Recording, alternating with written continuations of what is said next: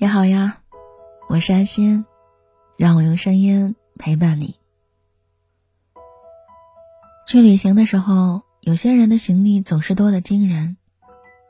尽管为雨天准备了折伞，为应付连伞都撑不住的暴风雨准备了雨衣，还带了适合徒步的鞋子和去饭店时要穿的皮鞋，但倘若碰到倾盆大雨的日子，恐怕还需要一双长靴吧。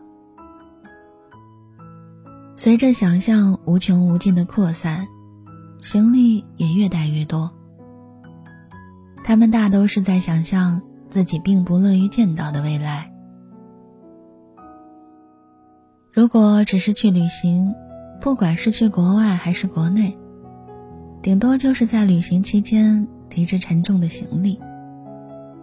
但如果走的是人生的旅程，那问题就严重了。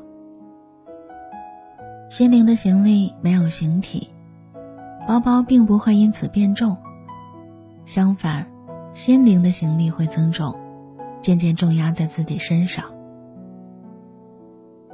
如果遇到这种情况，我该如何是好？对未来感到不安，是一个棘手的问题。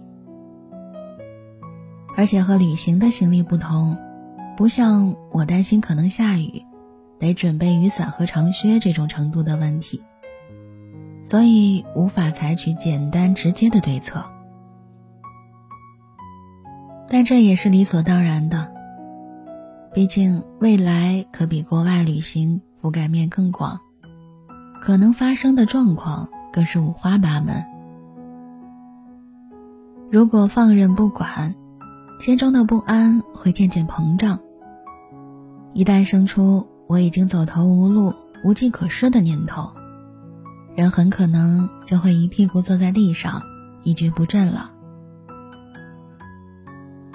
人生的行李无法打包周全，不能保证准确、安全、万事俱备，因此有些时候，我们甚至可能会想放弃旅行。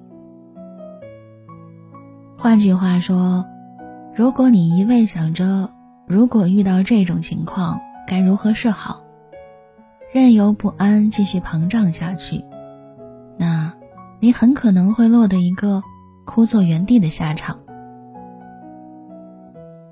一旦你这么做，孤独感便会如迷雾一般升起，使你陷入越发看不见前方道路的窘境。我觉得那些受困于对将来感到不安和寂寞的人，对未来往往有想太多的毛病。我有一个建议，何不试着换一种思维方式呢？那就是只去看那些此时此刻在眼前发生的事，只处理眼前的问题。不是把焦点放在明天或是后天，也不是明年或是十年后，而是把精神集中在现在这一刻。假使你已经预测到未来可能会发生那样的状况，在事情实际发生之前，何不把那些预想都忘掉呢？只要以这种态度定下基本的思维方式，我想。不安的未来也将会离你越来越远。